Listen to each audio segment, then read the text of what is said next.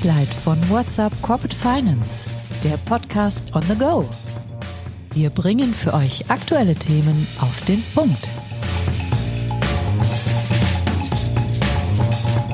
Heute begrüßt euch Isabella Alessa Bauer.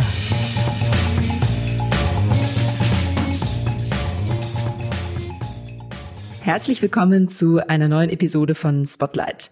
Ich bin Isabella Alessa Bauer und ich will heute mehr zu einer News erfahren, die Anfang Februar veröffentlicht wurde. Credit Shelf muss unter einen Schutzschirm flüchten. Dr. Tim Tabe, er ist CEO von Credit Shelf, kann mir erklären, wie es dazu kam und wie es mit seinem Fintech weitergehen soll. Tim, schön, dass du dir die Zeit nimmst. Vielen Dank für die Einladung.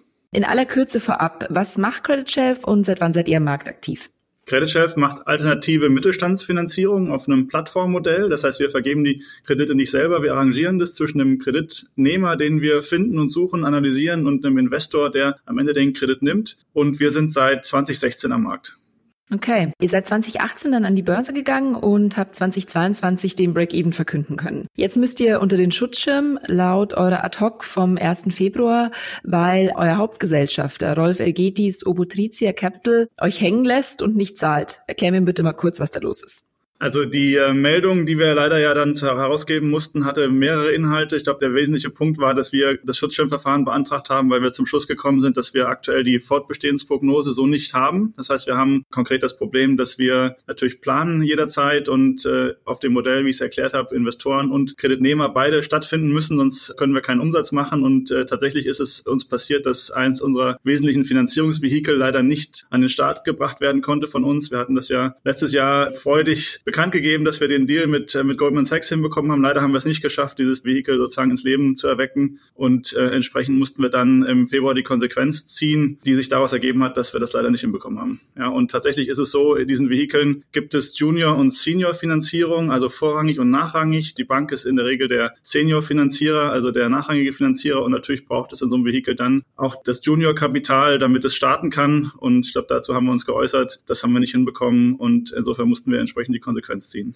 Ja, okay. Jetzt ist es ja aber nicht das erste Mal, dass ihr mit Obotritia Probleme habt. Im ersten Halbjahr 22, da fiel der Investor schon mal aus. Ihr habt da Mitarbeiter entlassen müssen, ihr musstet die Jahresendprognose nach unten korrigieren. Mich würde natürlich interessieren, ist da jetzt allein der Investor schuld oder war es auch einfach zum Teil euer Fehler, eure Kreditvergabe in der Vergangenheit vielleicht doch etwas zu großzügig in der schwierigen Wirtschaftslage und mit notleidenden Kunden aus dem Mittelstand?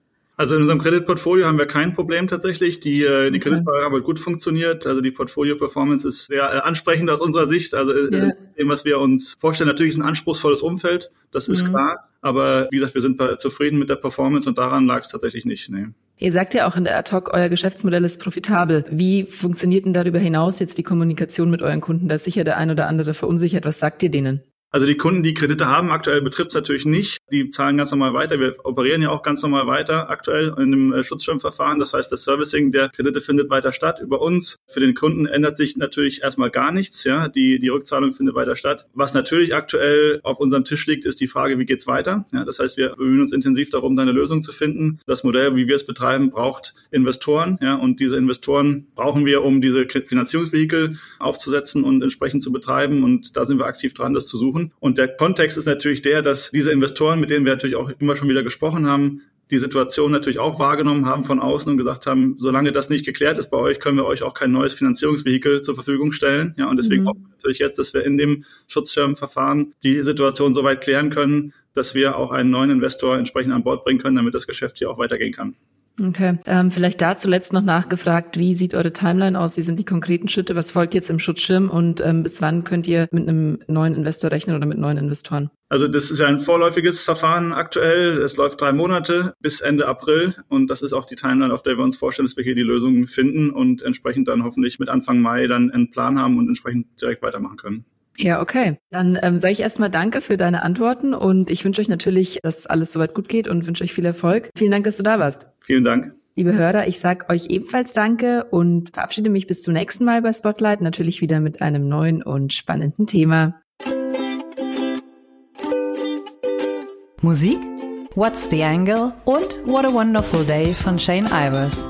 www.silvermansound.com